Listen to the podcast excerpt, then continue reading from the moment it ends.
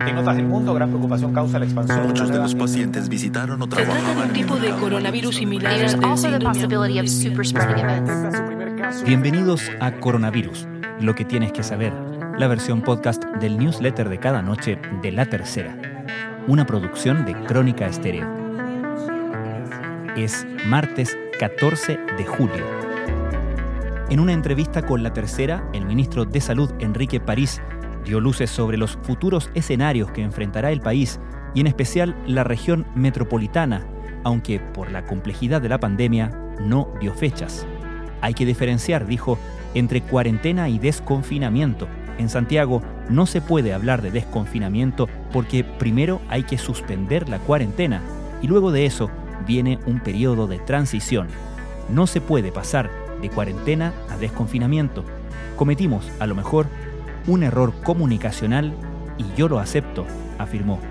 Los dichos de París tienen lugar en momentos en que el MinSal lleva varios días consecutivos señalando que los casos de coronavirus en el país van a la baja. Hoy, sin ir más lejos, se informó que en las últimas 24 horas se contabilizaron 1.836 casos, la menor cifra reportada en 63 días. Los casos nuevos, sostuvo París, tienen una disminución del 15% en los últimos 7 días, mientras que hay una baja del 37% de casos nuevos en los últimos 14 días. Así y todo, Chile aún figura en el sexto lugar a nivel mundial en casos totales, con 319.493. Por otro lado, el MinSal debió salir al paso del sumario instruido por la Contraloría, que detectó inconsistencias en las cifras de contagiados proporcionadas por el sistema EpiVigila.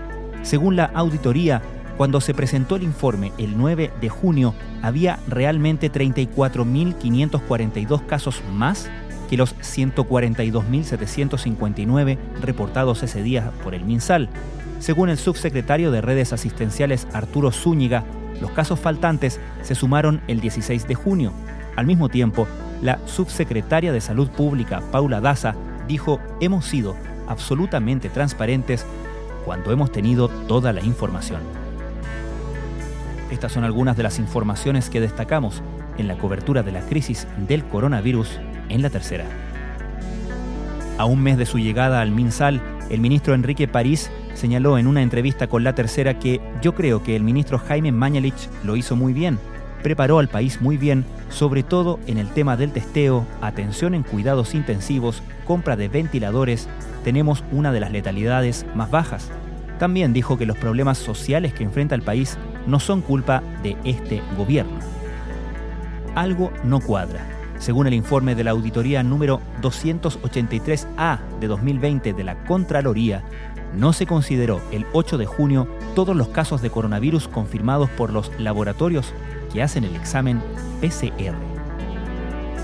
El Ministerio de Educación, junto a la Asociación Chilena de Municipalidades, la Asociación de Municipalidades de Chile y la Asociación de Municipios Rurales, llegaron a un acuerdo para autorizar pausas pedagógicas o recesos escolares en los colegios luego de cuatro meses de actividades a distancia por la suspensión de clases presenciales.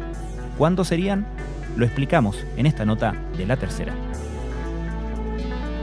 Según algunos médicos, hay riesgos que se deben considerar antes de programar un receso. Para el ministro de Educación, Raúl Figueroa, las clases son irreemplazables y el actual sistema online solo aumenta la brecha educacional en el país. Profesores y apoderados están temerosos. En Bolivia lo están pasando muy mal con el COVID-19. No solo la presidenta interina se contagió, sino también la canciller y varios otros ministros. Es por lejos el gabinete más golpeado por la pandemia en la región.